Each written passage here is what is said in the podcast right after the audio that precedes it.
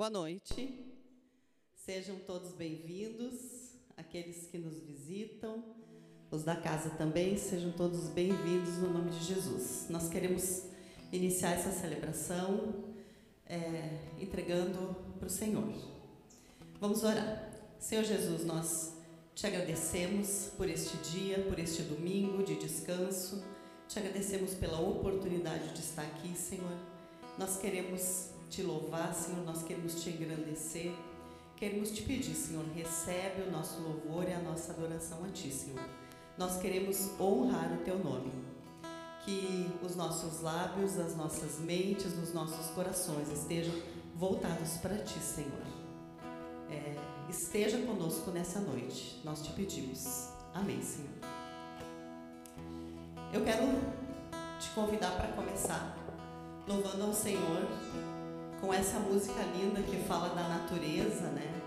Que ao olhar para as montanhas, ao olhar para a natureza, e tem uma parte que diz: Nos céus as cores que em tudo se combinam. E se você já parou para olhar para o céu, para um pôr do sol, você vai ver que as cores se combinam muito e foi o Senhor que fez. E o refrão dela diz que Deus é tudo o que eu preciso e Ele é realmente tudo que a gente precisa. Se você pode, fique em pé, vamos cantar e louvar o Senhor.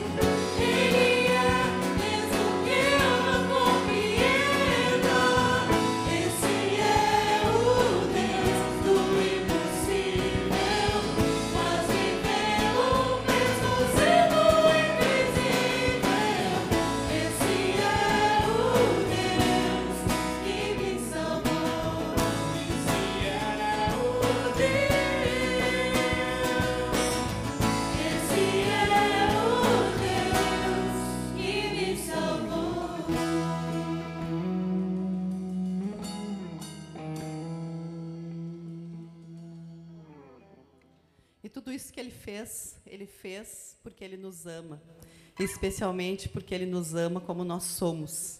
E quando eu vejo isso, eu me encho de alegria porque eu, eu digo sempre que eu não sou fácil, né? E Deus me ama assim como eu sou. E isso é incrível, essa música diz isso.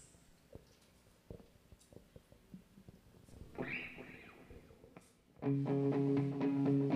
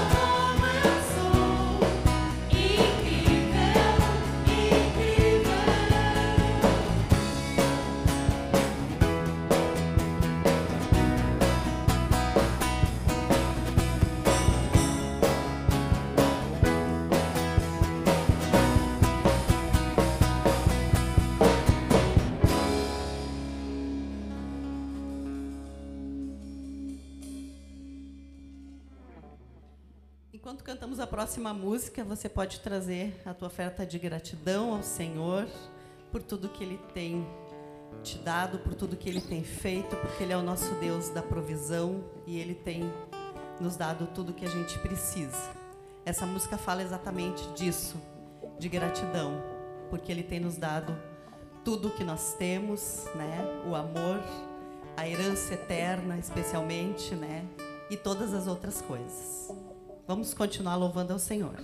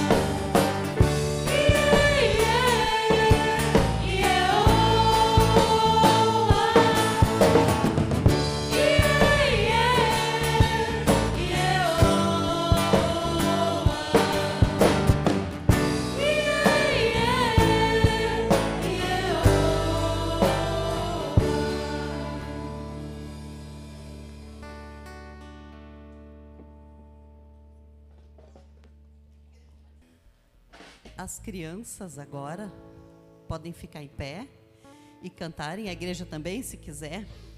Essa música que diz que o Papai no céu a me olhar sempre cuida de mim sem cansar, porque ele não cansa. E ela diz também: Ele nunca me esquecerá.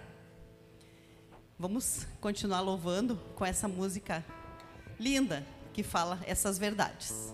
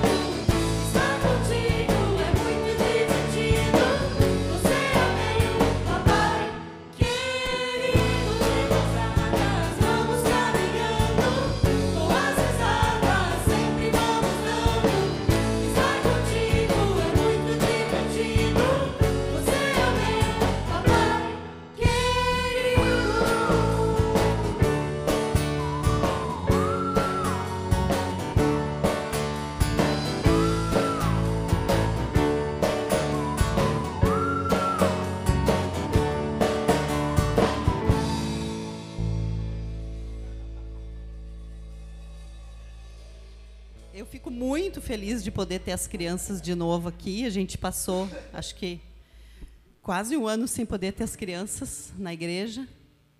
E agora elas podem vir de novo, não no número que sempre tinha, né? Mas é muito bom ver as crianças aí dançando, se divertindo e louvando a Deus.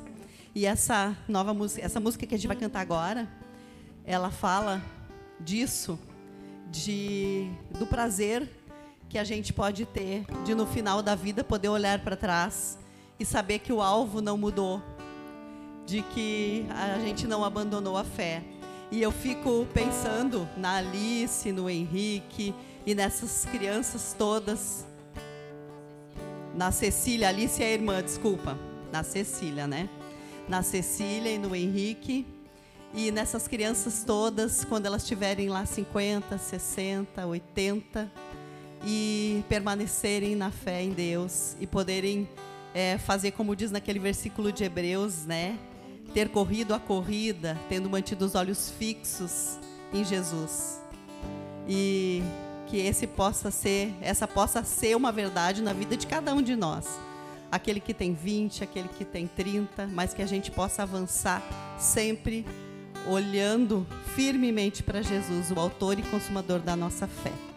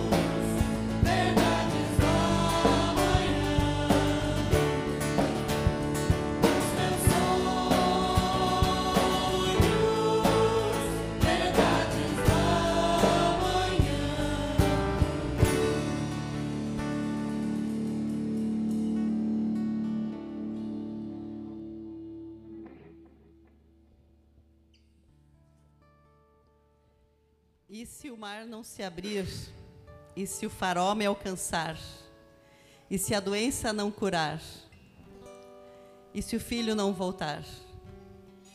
Essa música diz: Eu não vou desistir, eu não vou duvidar. Que o Senhor nos ajude, que isso seja uma verdade realmente na nossa vida. Que a gente possa, como eu disse antes, chegar, eu disse antes, chegar lá no final e ter cumprido a nossa carreira.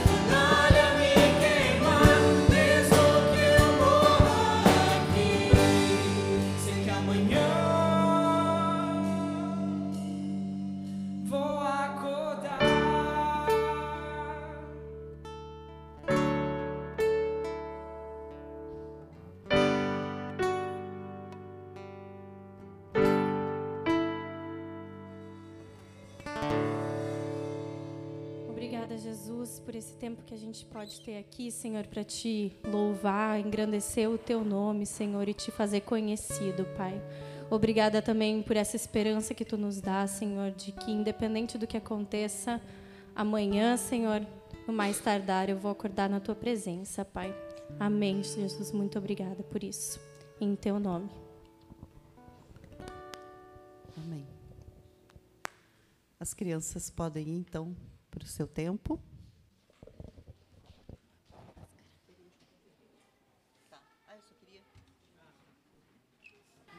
Quero com alegria hoje apresentar aqui o Adelar, Adelar Zausa, um gringo, gente boa lá da Serra. O Adelar é coordenador da Aliança Bíblica de Bento e é um privilégio ter você aqui, Adelar, você, a Fátima, dá um oizinho aqui, Fátima.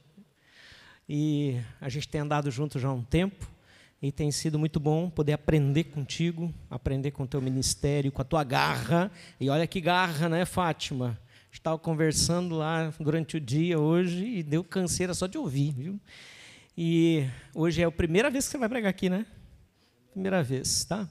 Então quero desejar que Deus te abençoe, te use grandemente e que Ele possa falar aos nossos corações. Tá bom? Deus te abençoe. Obrigado, Giovanni.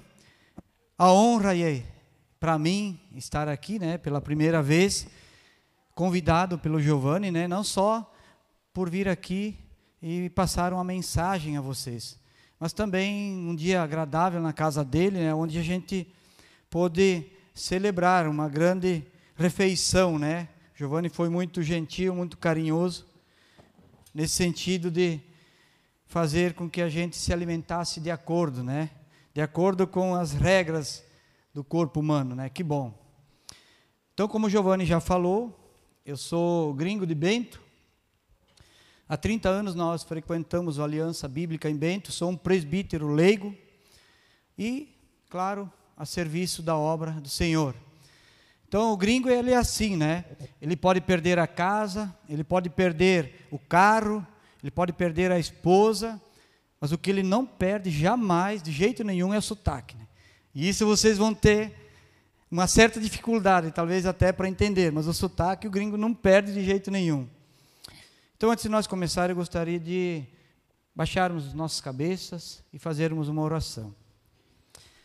Senhor Jesus, eu quero te louvar, o Pai te agradecer pelo privilégio de estar aqui com esses irmãos em Cristo de poder aqui, Senhor, ser uma ferramenta em tuas mãos, usado, Pai, para falar da tua palavra, Deus. Toca, Senhor, o espírito de cada um, Pai, que cada um possa meditar na sua mente, no seu coração, que o Senhor me use como instrumento nessa hora, Pai. E que tudo que for falado aqui, Senhor, seja uma palavra de transformação para a honra e glória do teu nome, Senhor. Em nome de Jesus Cristo que eu oro. Amém.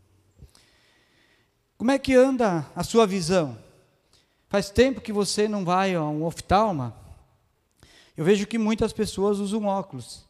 Inclusive eu ah, achei aqui. Inclusive eu também preciso de usá-lo, né? Mas de fato, né? Você enxerga bem? Como é que anda a sua visão? Vá meditando um pouquinho nessa pergunta e abre a Bíblia no Evangelho de João, no capítulo 9. Quem tiver o aplicativo pode abrir o aplicativo. Quem estiver em casa assistindo também, abra sua Bíblia no capítulo 9 do Evangelho de João.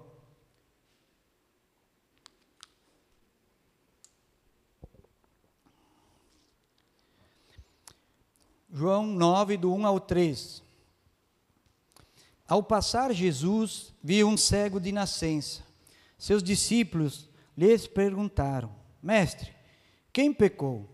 este homem ou seus pais para que ele nascesse cego? Disse Jesus: Nem ele nem seus pais pecaram, mas isso aconteceu para que a obra de Deus se manifestasse na vida dele. E se você continuar lendo aí, você vai ver adiante aí que Jesus curou esse homem que vivia pedindo esmolas. Mas o texto que eu quero estudar com vocês hoje, meditar aqui juntamente com vocês, é a partir do verso 13. Levaram aos fariseus o homem que fora cego. Era sábado, o dia em que Jesus havia misturado terra com saliva e aberto os olhos daquele homem. Então os fariseus também lhes perguntaram como ele recuperara a vista. O homem respondeu: Ele colocou uma mistura de terra e saliva em meus olhos, e eu me lavei e agora vejo. Alguns dos fariseus disseram: Esse homem não é de Deus, pois não guarda o sábado.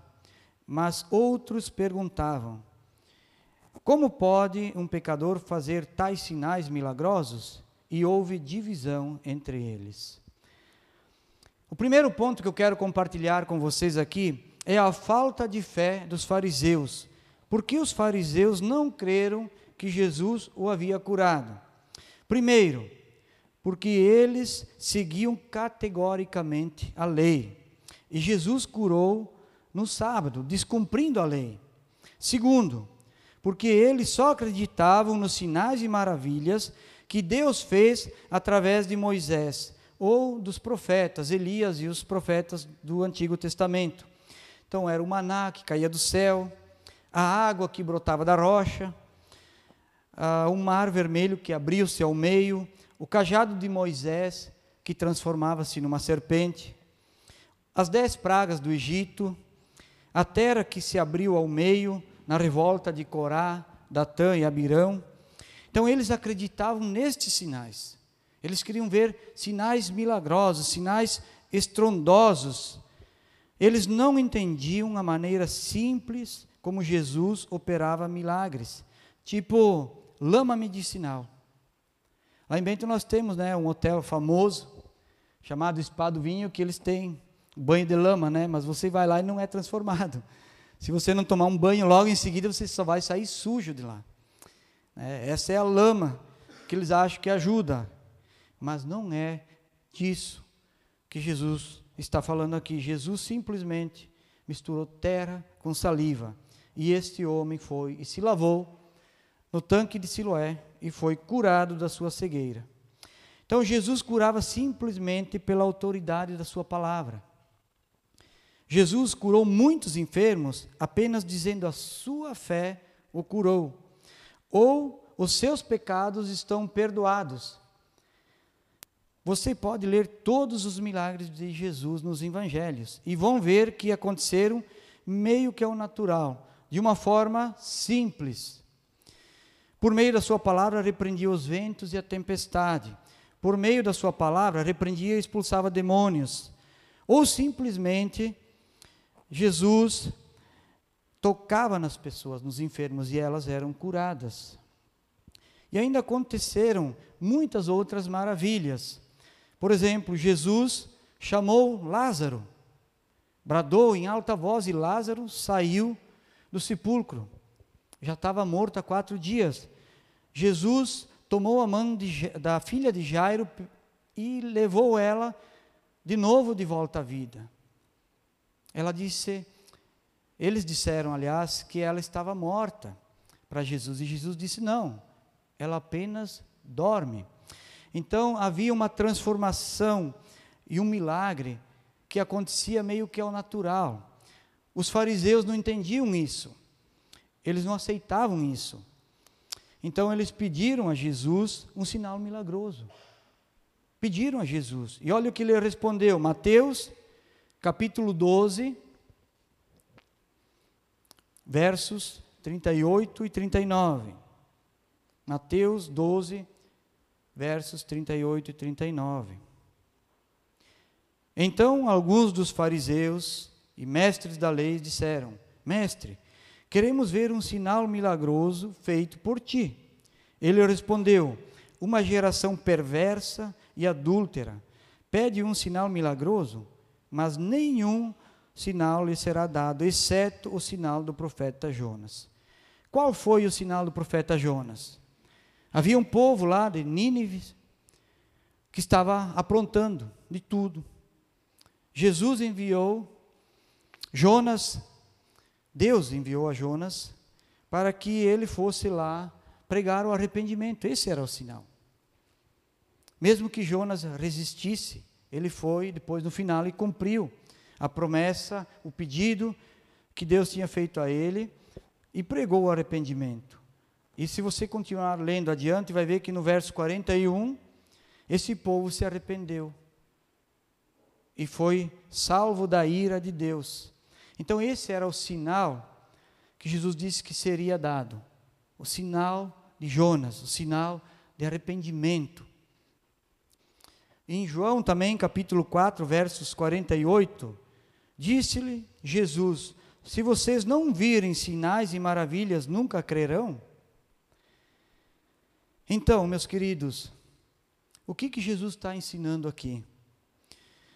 Está ensinando que os milagres que ele fazia e que estava curando o povo, que estava tratando das enfermidades, dos problemas daquela geração, daquela região, eles não eram feitos de uma forma enorme, estrondosa, de tal forma que Jesus podia pegar, construir um altar, mandar que construísse um altar, trazer a filha de Jairo, colocar sobre aquele altar, fazer toda uma cerimônia, bum, e ressuscitar a filha de Jairo.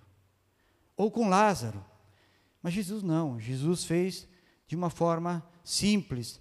Ele não queria mostrar o poder que ele tinha, mas ele queria sim que o povo se arrependesse, que o povo reconhecesse a ele como Salvador, como Messias.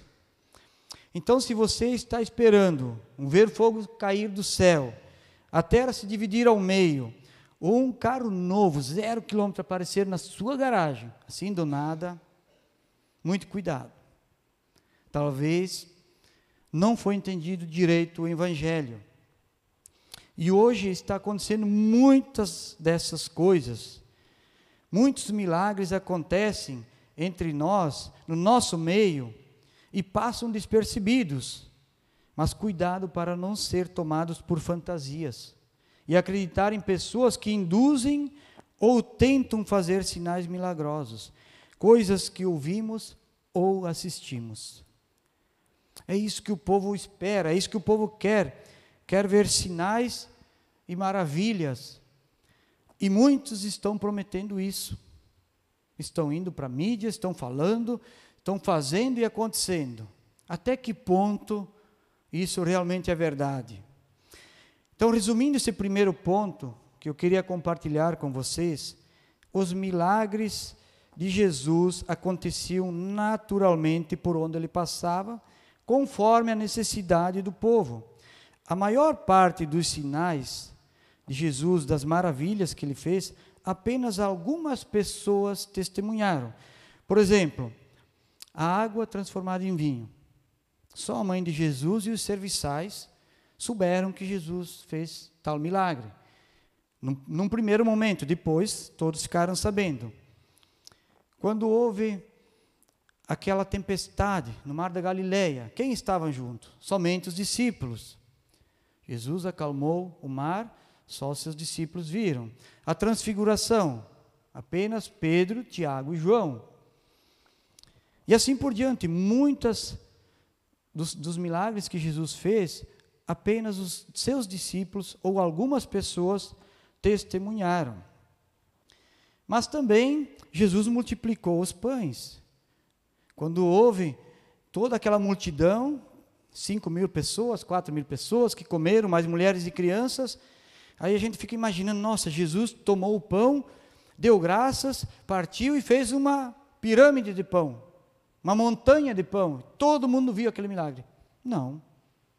Jesus deu graças, partiu o pão e entregou aos seus discípulos para irem servindo. Grupos de 100, de 50, foram recebendo do pão, iam tirando o cesto, iam comendo. No fim, sobrou 12 cestos. Mas muitos dos que estavam lá nem sabiam o que estava acontecendo. Ficaram sabendo depois, com certeza. Então, Jesus agia dessa forma quando operava milagres.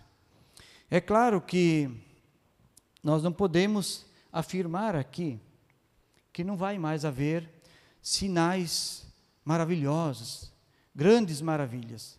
Sim, a Bíblia fala em Apocalipse nos fins dos tempos que ainda vai haver sinais e maravilhas, mas na maior parte, sinais de destruição. É, o sol, as estrelas, o mar, os rios que vão se transformar em sangue. Então, são esses sinais dos fins dos tempos. Então, esse é o resumo do primeiro ponto que eu queria compartilhar com vocês. Aqui, Jesus fez os milagres para as pessoas que precisavam, que necessitavam. Do verso 17 ao 23, continuava o interrogatório dos fariseus. 17. Tornaram, pois, a perguntar ao cego: Que diz você a respeito dele? Foram os seus olhos que ele abriu. O homem respondeu: Ele é um profeta. Os judeus não acreditaram que ele fora cego e havia sido curado enquanto não mandaram buscar os seus pais. Então perguntaram a seu filho, aliás, perguntaram: É este o seu filho, o qual vocês dizem que nasceu cego? Como ele pode ver agora? Responderam os pais: Sabemos que ele é nosso filho e que nasceu cego, mas não sabemos como ele pode ver agora ou quem lhe abriu os olhos. Perguntem a ele idade ele tem. Falará por si mesmo. Seus pais disseram isso porque tinham medo dos judeus, pois estes já haviam decidido que se alguém confessasse que Jesus era o Cristo, seria expulso da sinagoga. Foi por isso que seus pais disseram: idade ele tem, perguntem a ele. Então, o segundo ponto que eu quero compartilhar com vocês é a prova de um milagre. Como entendemos o milagre? O milagre é algo sobrenatural, realizado pelo poder e autoridade de Jesus Cristo, uma força divina que em muitos casos é impossível ser realizado pelos humanos. O milagre é uma transformação. E aqui nós temos vários exemplos. É, a água transformada em vinho, um, uma pessoa morta, sem vida, voltou à vida, uma transformação para a vida novamente. Então, essa transformação, esses milagres que Jesus fez, eles eram no momento específico, no momento necessário, no momento para testemunhar, para fazer alguma coisa para que o povo pudesse crer na Sua palavra. Era diferente de hoje, que muitos tentam fazer sinais milagrosos ou não sei se posso chamar até de magias para induzir as pessoas, para enganar as pessoas. Então, esses eram os milagres de Jesus, os milagres realizados através do poder do Espírito Santo, uma, uma força divina. Mas também Pode ser coisa simples, um milagre. Muitas vezes a gente não percebe porque é tão simples, tão sutil, né? Um livramento de um acidente, por exemplo. Trânsito, na construção, uma fábrica, dentro da sua própria casa. Quantas pessoas já foram salvas de acidentes? Naquele segundo exato, naquele momento exato, que podia ter sido uma coisa grave. Ou quantas vezes você já viu um acidente de um carro, por exemplo, que a pessoa bateu e o carro ficou destruído. A pessoa ficou toda arrebentada. E que você avalia aquilo e pensa, não, esse aí não tem chance, né? Esse já era. Mas a pessoa sai desse acidente e volta a ter uma vida normal, quase que ilesa. Isso é um milagre de Deus. Ou quando essas pessoas que sofrem acidente acabam se recuperando de uma forma inesperada, que os próprios médicos não acreditam. Então, esses são os sinais e milagres que acontecem no nosso meio hoje, nos nossos dias. Mas muitas vezes nós não percebemos. Aqui eles e seus pais tinham certeza que esse homem que era cego e seus pais tinham certeza que foram um milagre. Mas os fariseus não concordavam. Eles tinham a prova. Os fariseus simplesmente não concordavam. Então, muitas vezes as pessoas não vão acreditar, não vão entender, não vão admitir e vão fazer pouco caso de quem compartilha o milagre. Pior é quando que nós temos vergonha de dar testemunho do nosso milagre. Nós, por que, que nós temos vergonha de dar testemunho de um milagre na minha vida?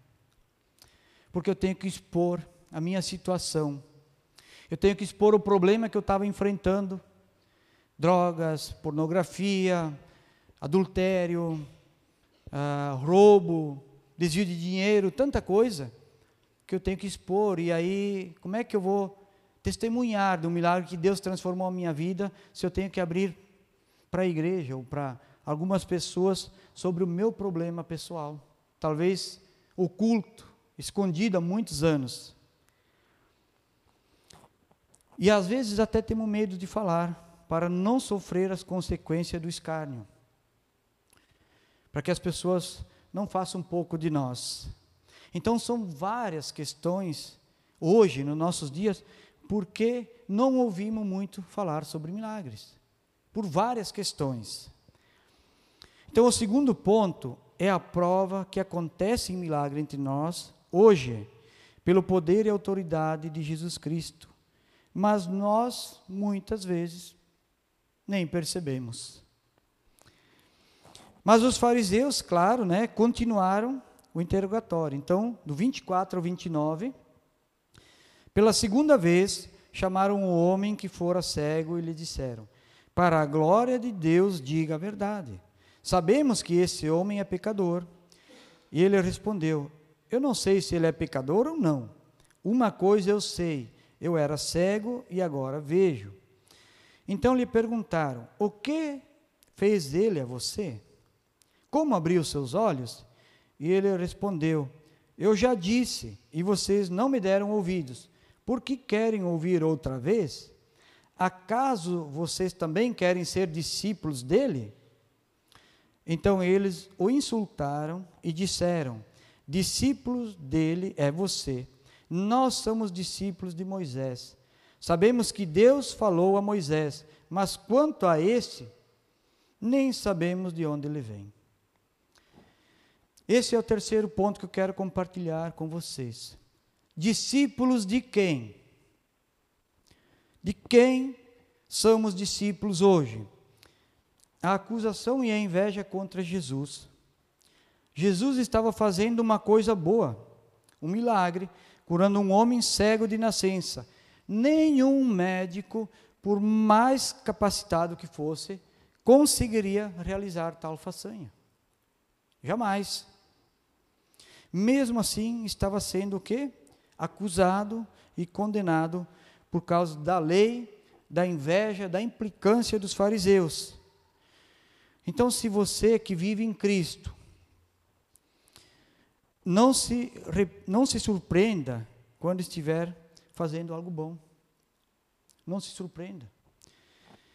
Ou quando Jesus fizer um milagre em sua vida. É possível que as pessoas não aceitem, que tenham inveja, que critiquem, que façam acusações e podem duvidar da sua palavra e até mesmo do seu Deus. Nós estamos vivendo tempos difíceis, tempos do fim aonde a nossa fé vai ser colocada à prova. Então vai haver tudo isso. Você acha que vai fazer algo bom para as pessoas? Elas ainda vão te apunhalar pelas costas, elas ainda vão te criticar, elas ainda vão achar que você está fazendo alguma coisa para se aparecer, elas vão ter inveja. Então tudo isso é possível nos nossos dias. Porque se o próprio Jesus foi criticado, foi apunhalado, foi condenado. Quem somos nós? Quem sou eu? Quem é você? Para pensar que vai ser diferente conosco. Será que somos melhor que Jesus? Então não se surpreenda. Se mantenha firme e forte na fé, que nós vamos precisar muito disso. Então hoje tem muitos discípulos seguindo a homens, como os fariseus. Eles eram quem? Discípulos de Moisés Nós somos discípulos de Moisés. E deixa eu falar uma coisa para vocês. Se existe um homem que fez muita coisa na terra, que foi muito usado por Deus, que foi grandioso, foi Moisés. Foi Moisés, um grande homem de Deus. Mesmo se nós tivéssemos um Moisés hoje, mesmo assim, ele é apenas um homem. Apenas um homem. Então nós temos que ter muito cuidado em seguir a homens. Jeremias 17:5 diz assim o Senhor: Maldito é o homem que confia nos homens, que faz da humanidade mortal a sua força, mas cuja o coração se afasta do Senhor. Então está lá nas profecias de Jeremias que a gente não deve confiar nos próprios homens. E resumindo, esse terceiro ponto é de quem somos discípulos. Faça essa pergunta para si próprio durante essa semana: de quem eu sou discípulo? O quarto ponto, e o último aqui para compartilhar com vocês, é do versos 30 ao 34. É a resposta do interrogado.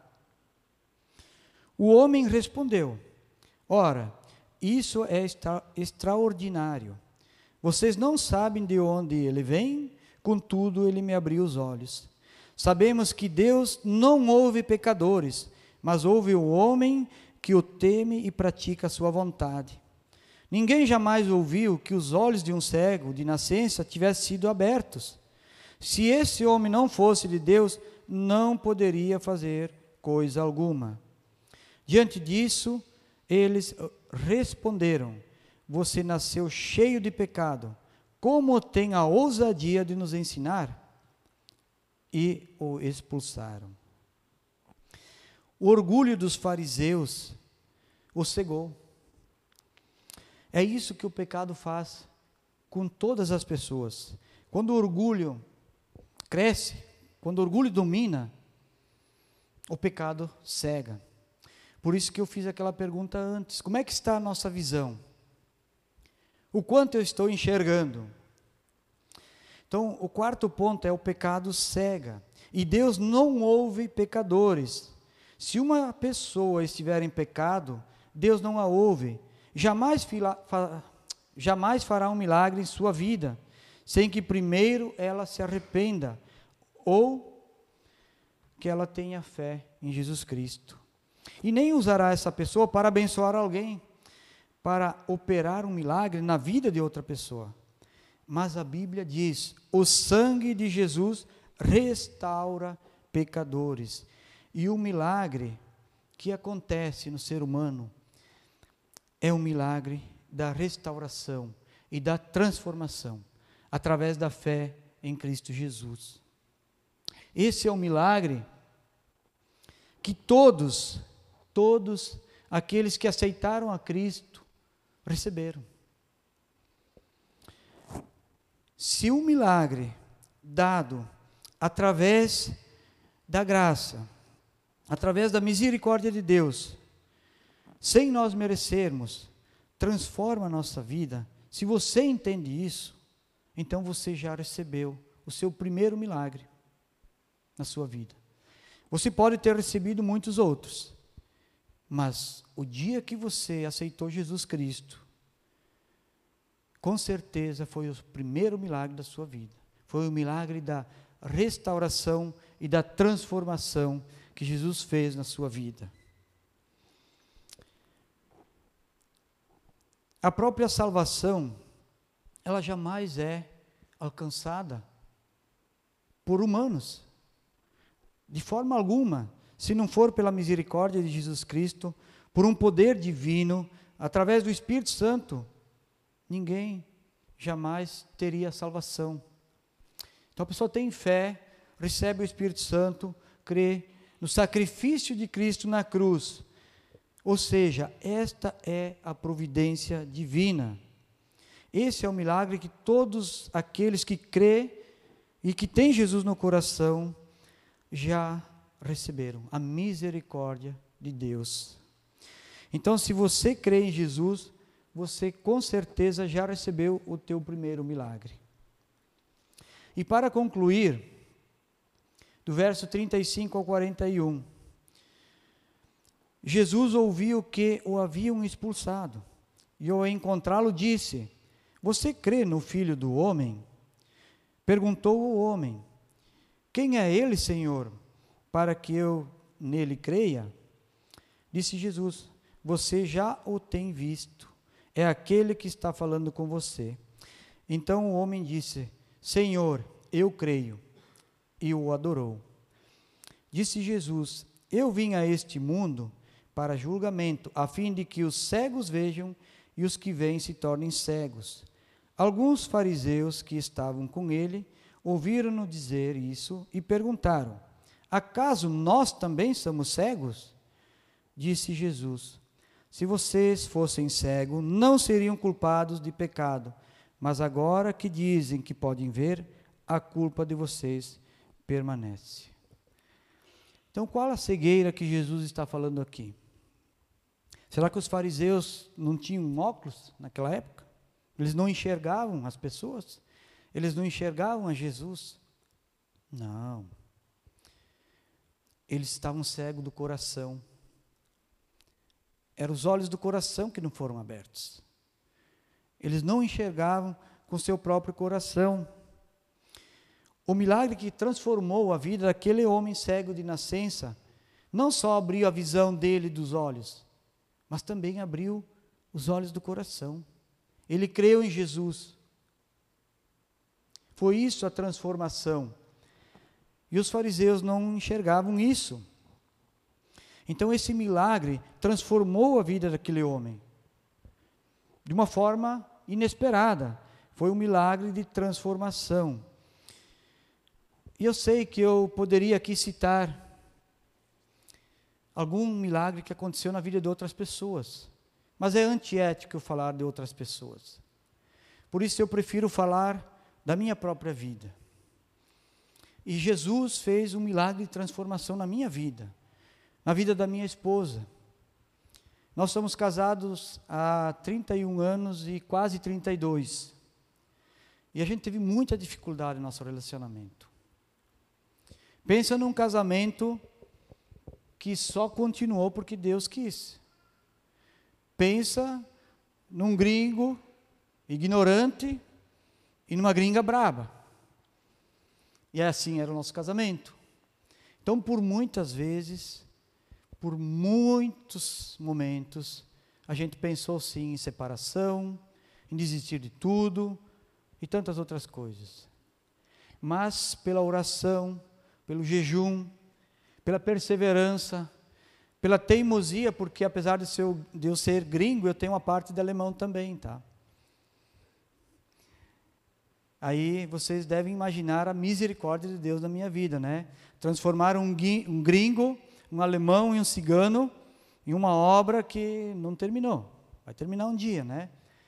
Então, só Deus tendo misericórdia, né? E a minha esposa tendo paciência para aguentar, né? Então, tudo isso foi um milagre da minha vida, da minha esposa. Hoje, graças a Deus, a gente tem um casamento que serve até de testemunho para outras pessoas. Não é perfeito, não, tá? Se eu dissesse que está perfeito, é, já tenho que confessar meu pecado aqui. Mas está muito melhor do que era. Muito melhor. Temos um filho, filho, né? O nosso nene, que a gente chama, né? Com 29 aninhos mas é fruto do nosso relacionamento e eu sou muito grato a Deus por causa disso.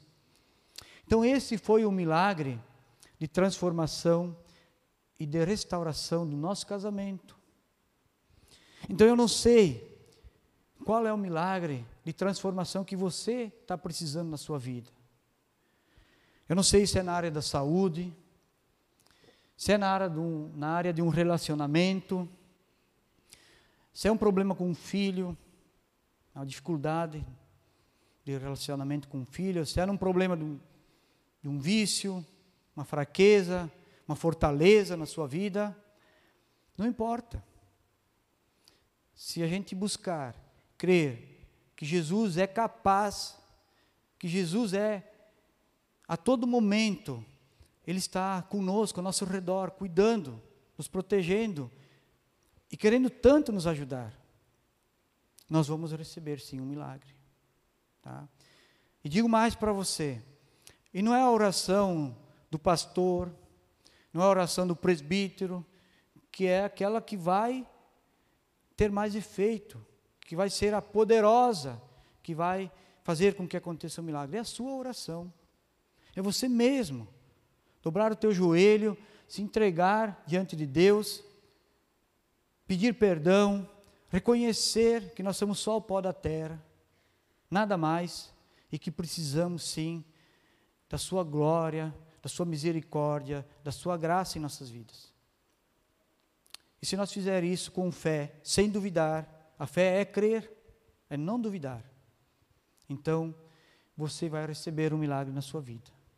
E esse milagre vai transformar a sua vida. E quando isso acontecer, meus queridos, não escondam isso de ninguém. Testemunhe desse milagre. Esse teu testemunho pode levar pessoas a aceitarem a Cristo, pode ajudar pessoas a serem transformadas. E nós estamos vivendo o tempo do fim. Temos que aproveitar todas as oportunidades, todas, sem exceção. Se fizermos isso, com certeza seremos servos bons e fiéis.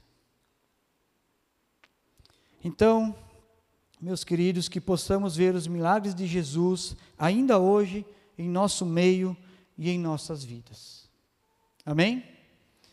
Vamos fazer uma oração, vamos entregar então esse tempo, essa semana, esse resto de noite e que a gente possa voltar para os nossos lares com Jesus Cristo ao nosso lado, nos protegendo, com o Espírito Santo dentro do nosso coração. Senhor Jesus, eu quero te louvar, o Pai, te agradecer por estarmos aqui em Teu nome, Deus, por sermos família de Cristo, por sermos, Senhor, as pessoas as quais o Senhor colocou aqui para testemunhar desse Evangelho, Deus. Que possamos, Senhor, cada dia aproveitar as oportunidades, Deus.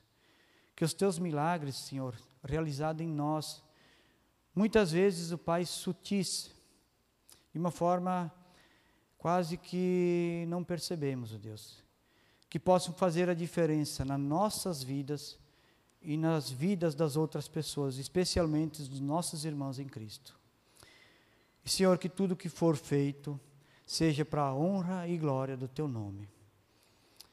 É por isso, Senhor, que eu oro, é que eu entrego a Ti. O Pai abençoa cada pessoa que está aqui essa noite e aqueles que estão assistindo também, Senhor, através da mídia, Pai. Em nome de Jesus Cristo.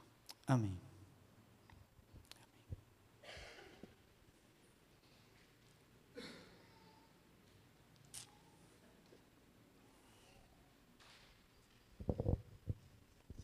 Obrigado, Delar.